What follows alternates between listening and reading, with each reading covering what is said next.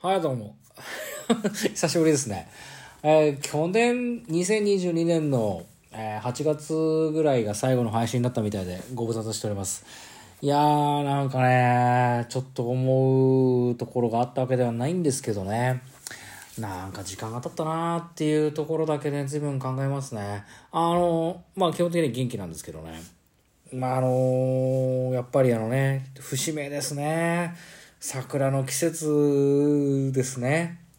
うん、まあ結果的にフジファブリックっていうバンドの桜の季節とかね、そういった曲の話に最終的にはなるんですけどね。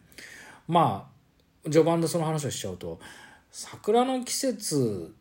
っていう曲がですね2004年だったんですね今調べたらね2004年にファーストアルバムっていうことでフジファブリックが出した「フジファブリック」っていうアルバムの1曲目が「桜の季節」っていうまあアルバムであじゃない曲で。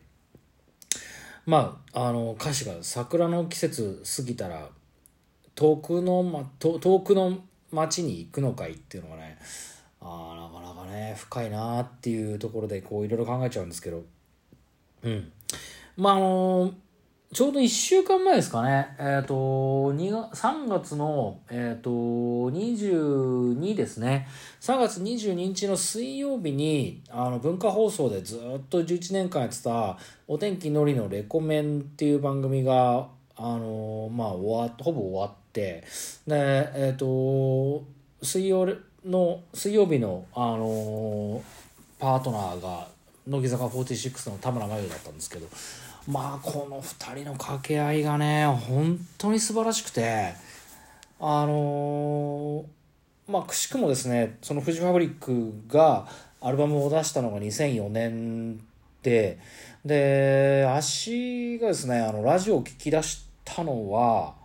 もっと前ではあるんですけどまあ本当に自分は中学校ぐらいから深夜ラジオを聞いてはいるんですけどまあそれそれで考えちゃうともう本当にも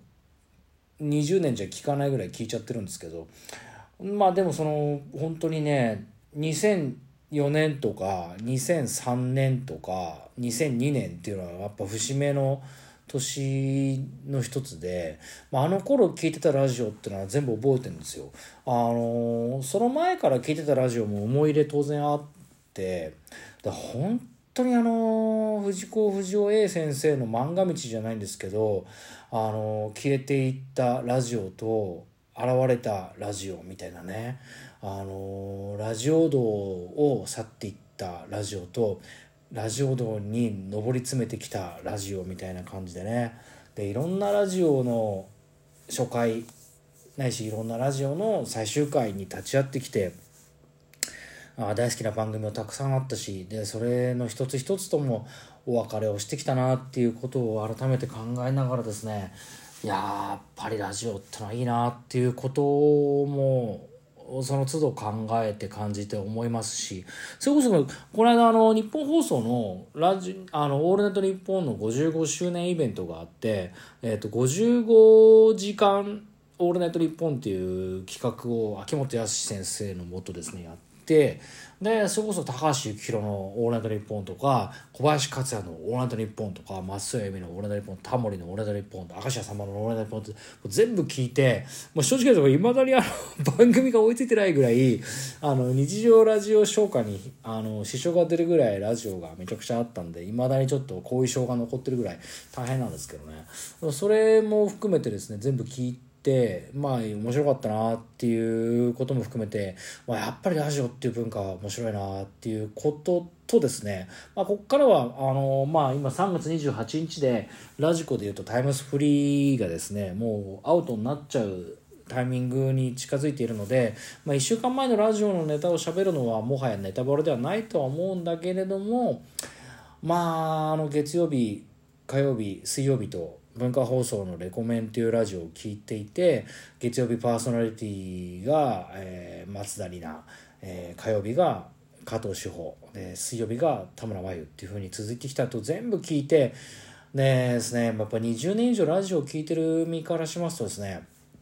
まああのラジオの嘘はですね見抜いちゃうんですね。ラジオは嘘をつけない。ラジオはやっぱりあの本音か建前かっていうのは分かっちゃうんですけどうーんやっぱりですね水曜レコメンの最後はもはやもう大団円でしたね。実はのところ言いますと3月の22、えー、と2日の田村麻由のレコメンに関してはリアルタイムで実は聞いていてでめちゃくちゃ感動したんですよね。で面白かったんですけどまあでもタイムフリーの最後の瞬間でももう一回聞こうと思ってもう一回ちょっと聞いたんですよ。でまああの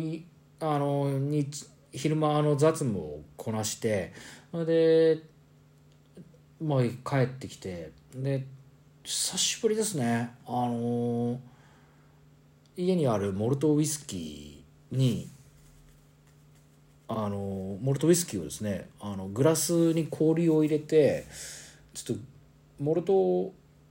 ロックで飲みながらもうちょっと残ってますけどこういう感じでこうモルトウイスキーをこうロックの状態でラジオを聴くっていうのをねやりましたね。で先週の水曜日も、まあ、レコメン最終回ちょっと聞いて泣いちゃいましたね。なんかやっぱあの掛け合いが聞けなくなるってのは寂しいなと。本当にねそれこそ文化放送 TBS 日本放送はそうでもなかったですけど文化放送 TBS で本当にこの20年間25年間はねいろんな番組名番組というものをずずっと聞いてきて、えー、といろんな番組があってその度にあの多少なりともなんか寂しい思いをしてきたなっていうのはありますしまあその今回のねレコメンが終わるっていうことに関してめちゃめちゃこうまあもちろん寂しかったですけどその寂しさがこれまでと比べて特にっていうわけでもないじゃないんだけどやっぱり思いもひとしおでしたね。あの全盛期でラジオが切れていくっていうこと自体があんまりなかったんでやっぱりラジオの文化ってフェードアウトというかあなんか打ち切り感が出てきたななんかこれ終わりそうだなあやっぱ可変で終わるかみたいなものが一般的だったからちょっとこ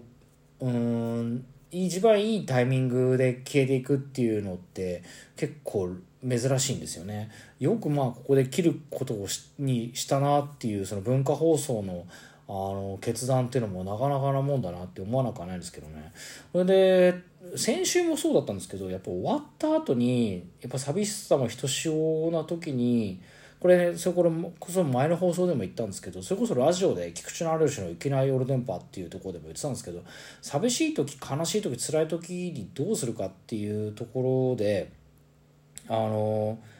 その時に音楽があるといいよねっていう話を菊池成吉が言っててあ本当その通りだなと思うんですけども聞きながら悲しいな辛いな寂しいなって思った時に、えーと、何が起きるかっていうとやっぱり自分は音楽を思い出しちゃってそれでやっぱり何が出てくるかっていうとうんとそうもうねあの、志村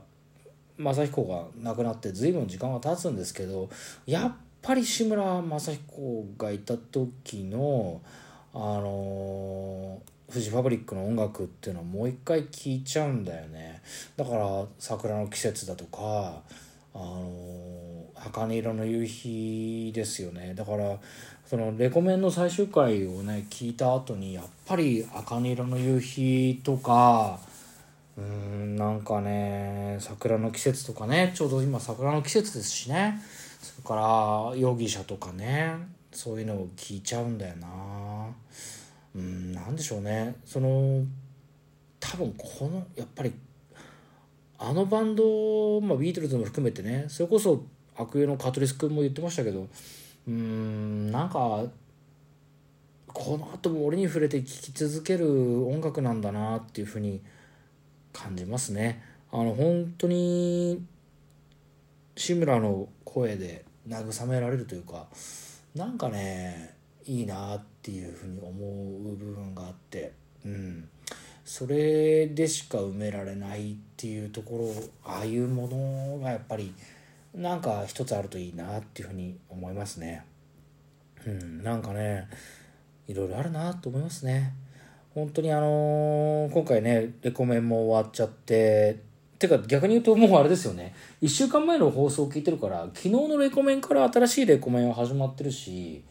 で TBS も TBS で帯番組の玉結びが終わっちゃうからなんかあのラジオ番組の戦国時代が終わるというかね勢力図が変わっちゃうよなっていう部分でどうなってくんだろうなっていうのはね面白く変わるのかなんとも言えないですけどね。まあその新しい番組もそれでそれで頑張ってほしいけれどもやっぱりどっかでね寂しいもんですね。そっちのこうなくなっていくものの方に常に重きを置いていた側の人間なんでうん本当にねいい番組をありがとうございましたっていうところであの文化放送とね。まあちょっと最後何も話しませんけど。あれですよ。あの赤い玉の玉結びもねちゃんと聞いてたりはしましたしうん。あの映画表もね町山さんの番組なんかもねあの毎週聞いてたし。まああのレコメンで言うとね「ぬくみ見えるのハッピーハッピーなんだっけぬくみ見えるの